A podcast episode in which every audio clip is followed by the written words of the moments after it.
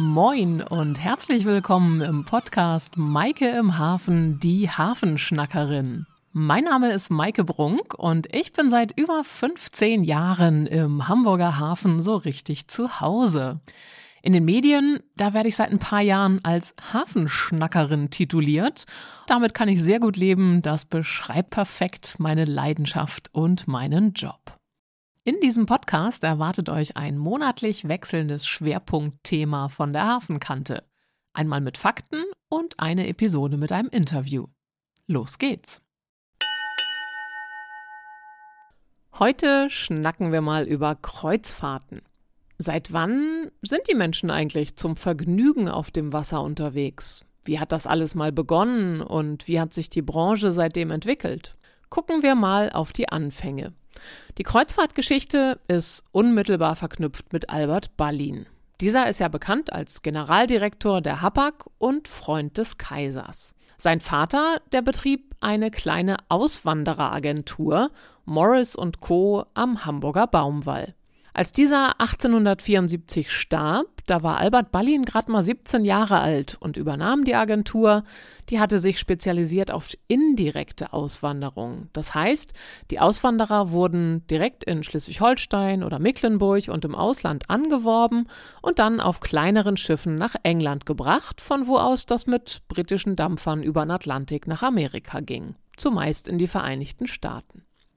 Ballin begleitete seine Kunden mitunter bis nach England, also quasi bis zur Reling, und knüpfte in den Häfen ein enges Netzwerk und schaffte sich da ganz viele Kontakte. Er war sehr geschäftstüchtig und verfügte über ein geschliffenes, verbindliches Auftreten. Schon nach sechs Jahren war Ballin verantwortlich für ungefähr ein Drittel der Auswanderer, die vom Deutschen Reich über England losschibberten und ermöglichte denen vor allem kostengünstige Passagen im Zwischendeck. Er hatte da ein Abkommen geschlossen, zunächst mit dem Reeder Carr, und das hat damals der Hapag und dem norddeutschen Lloyd ganz schön zugesetzt. Einige Jahre später fusionieren Carr und Sloman dann zur Unionlinie.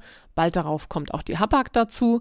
Und die Passageabteilung der Hapag, die kümmert sich fortan auch um die Schiffe der Unionlinie und betreibt damit 36 Schiffe. Albert Ballin wird mit nur 29 Jahren 1886 Leiter der Passageabteilung und schon zwei Jahre später wird er in den Vorstand der Hapag berufen.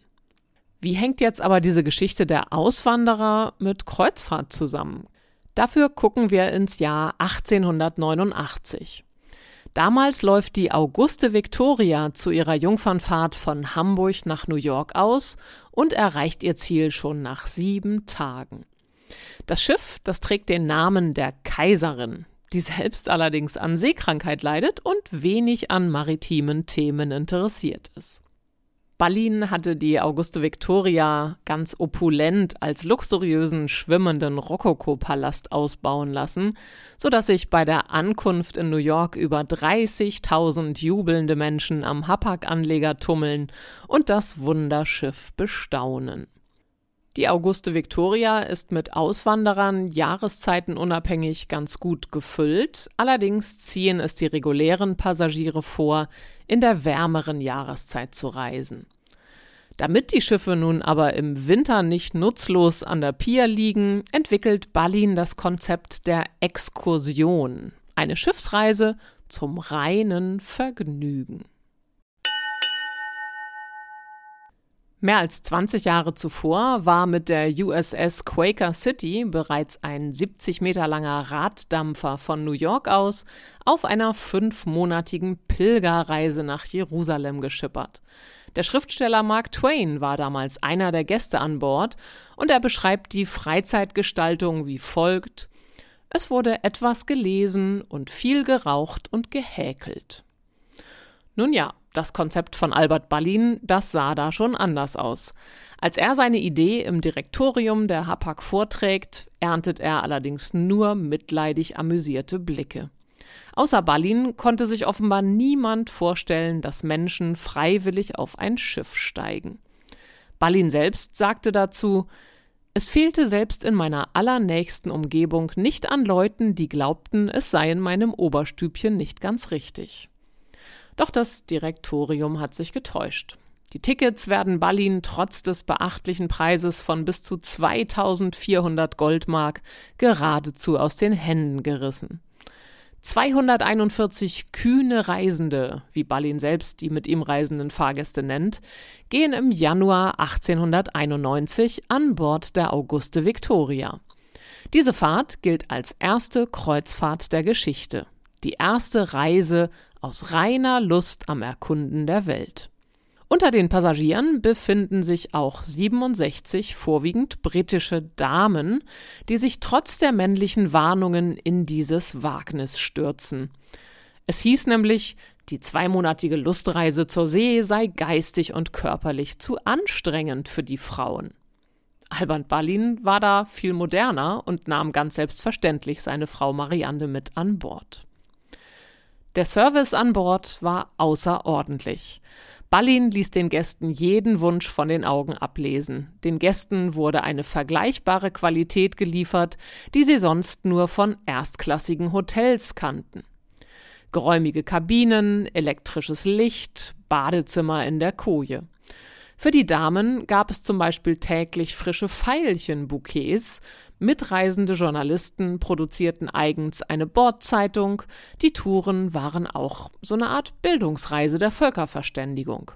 Die Passagiere stammten aus verschiedenen Nationen, überwiegend Deutschland, Großbritannien und USA, und Ballins Beschäftigung mit den erlebten fremden Kulturen rund um das Mittelmeer war stets eine ehrlich zugewandte.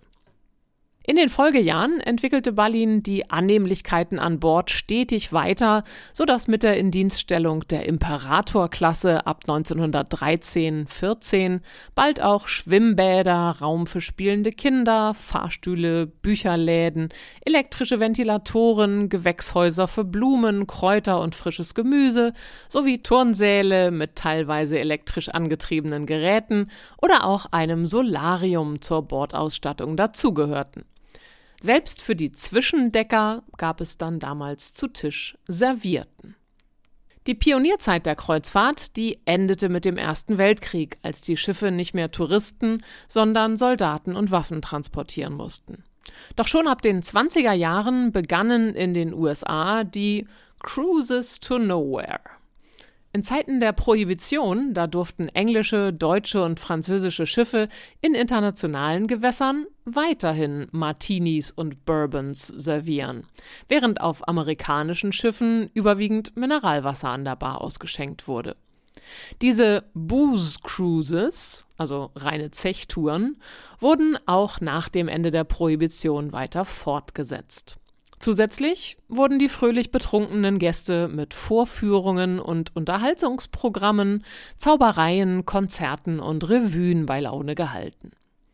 Vorher waren die Vergnügungen an Deck eher so eine Art einfacher Zeitvertreib, ob nun Shuffleboard, Tauziehen, Sackhüpfen oder Pferderennen mit kleinen Holzpferden und natürlich die allseits beliebten Geschicklichkeitsläufe, die man vielleicht auch von Kindergeburtstagen früher noch kennt.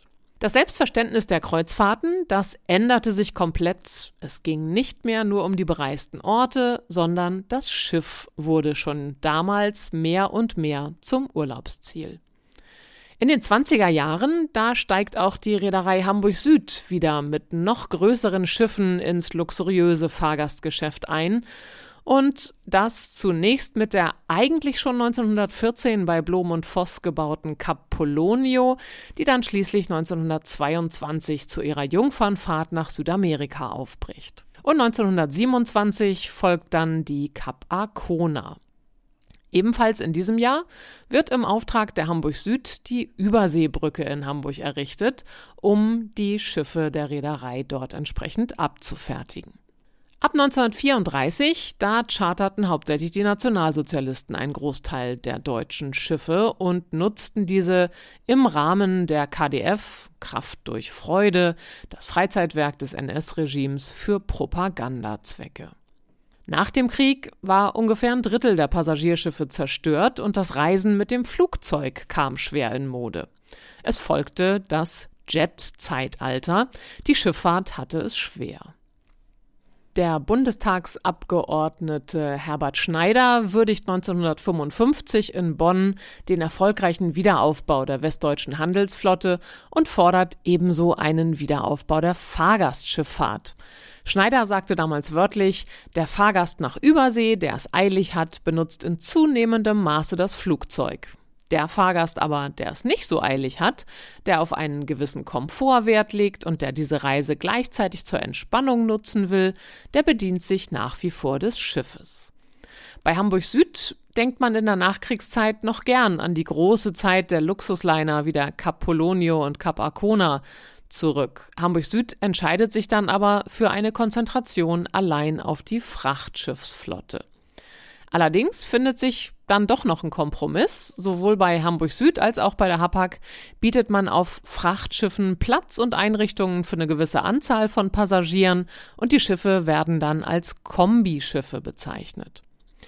Ebenfalls ja mit einer kleineren Anzahl Passagiere unterwegs nach Südamerika war das größte heute noch fahrtüchtige Museumsschiff der Welt, die Cap San Diego, die heute an der Überseebrücke in Hamburg liegt und ja regelmäßig noch auf Revierfahrt geht.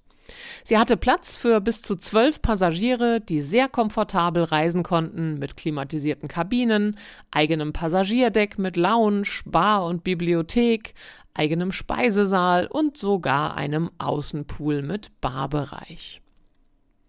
Erst seit in den 70er Jahren Fernsehproduktionen wie Love Boat und Traumschiff die Sehnsucht nach entspanntem Reisen in die Ferne und natürlich einigem Herzschmerz samt schneidigem Kapitän, attraktivem Schiffarzt und schicker Chefhostess in die Wohnzimmer gebracht hat, da stieg das Interesse an Schiffsreisen langsam wieder. Hamburg hatte um das Jahr 2000 nur etwa 20 Schiffsanläufe von Kreuzfahrern im Jahr zu verzeichnen. Die meisten Schiffe kamen damals zur Wartung oder für Reparaturen in die Docks. Kreuzfahrt war elitär und kostete richtig viel Geld. Der Kreuzfahrtboom, der setzte in Hamburg dann aber so richtig mit dem Erstanlauf der Queen Mary II am 19. Juli 2004 ein. Hunderttausende Hamburger waren an dem Tag ganz früh aufgestanden, teilweise schon ab kurz nach fünf auf Barkassen unterwegs und feierten den ganzen Tag ein maritimes Fest. Sie begrüßten die Queen Mary II voller Freude. 2019, da gab es dann schon 220 Schiffsanläufe. Nach einem Einbruch der Gästezahlen in den Corona-Jahren erwarten wir in diesem Jahr sogar 284 Schiffe mit fast einer Million Kreuzfahrtgästen in Hamburg. Über 90 Prozent der Gäste starten und beenden ihre Tour dabei in Hamburg. Das heißt, Hamburg ist ein Turnaround-Hafen größtenteils. Inzwischen verfügt die Stadt über drei Kreuzfahrtterminals. Wir haben Steinwerder, Altona und das vorübergehende Terminal am Barkenhöft. Und übernächstes Jahr kommt das neue Terminal im Überseequartier Süd der Hafen City dazu. Die Branche wächst und gedeiht und feiert vom 8. bis 10. September auch wieder die Cruise Days. Kreuzfahrt ist inzwischen ein absolut massentaugliches Produkt geworden. Es gibt Schiffsreisen in nahezu allen Preiskategorien. Die Schiffe, die werden dabei immer größer und gewaltiger. Fünf bis 7.000 Menschen an Bord sind längst keine Seltenheit mehr. Und den Gästen wird immer mehr geboten. Das Schiff selbst wird zur Urlaubsdestination. Achterbahnen, Mini-U-Boote, freischwebende gläserne Plattformen über dem Meer, Zipline, Surfsimulator, Eisbahnen und Klettergärten finden sich heutzutage zum Zeitvertreib an Bord. Um das pure Erleben einer Schiffsreise geht es vielen Gästen heutzutage wohl eher nicht mehr, sondern sie wollen durchweg umsorgt, bespaßt und unterhalten werden. Das derzeit größte Schiff ist die Wonder of the Seas. Maximal passen da knapp 7000 Passagiere an Bord plus 2300 Crewmitglieder. Das Ganze ist gut 19 Stockwerke hoch. Die Gäste der Auguste Victoria hätten vermutlich den Schreck ihres Lebens bekommen, ob dieser Dimensionen. Die Wonder of the Seas verbraucht übrigens eine Viertelmillion Liter Diesel pro Tag. Landstrom viel diskutiertes Thema und vor allem natürlich auch vorangetriebenes Thema in Hamburg. Es ist nach wie vor leider die eher seltene Ausnahme. Das soll sich in den nächsten Jahren ändern. LNG, Liquefied Natural Gas, also verflüssigtes Erdgas, auch wieder eine Technologie, die weiterhin auf fossile Brennstoffe setzt. Sicherlich noch nicht das Ende der Möglichkeiten. Insgesamt muss man sagen, gilt ja die Kreuzfahrt als Antriebsmotor für maritime Innovationen, die sich dann später auch auf die Handelsschifffahrt übertragen. Es ist auf jeden Fall noch viel Luft nach oben. Unter anderem über diese Themen spreche ich in der nächsten Interviewfolge mit Christine Beine, der Geschäftsführerin von Hamburg CruiseNet, der Kreuzschifffahrtsinitiative in Hamburg. Ich freue mich, wenn ihr auch dann wieder zuhören mögt. Und nicht erschrecken, das Typhon der Cap San Diego, das wird natürlich auch weiterhin hier zum Ende jeder Episode erschallen. Ich sag bis bald an der Hafenkante. Ahoi, eure Maike im Hafen. Thank you.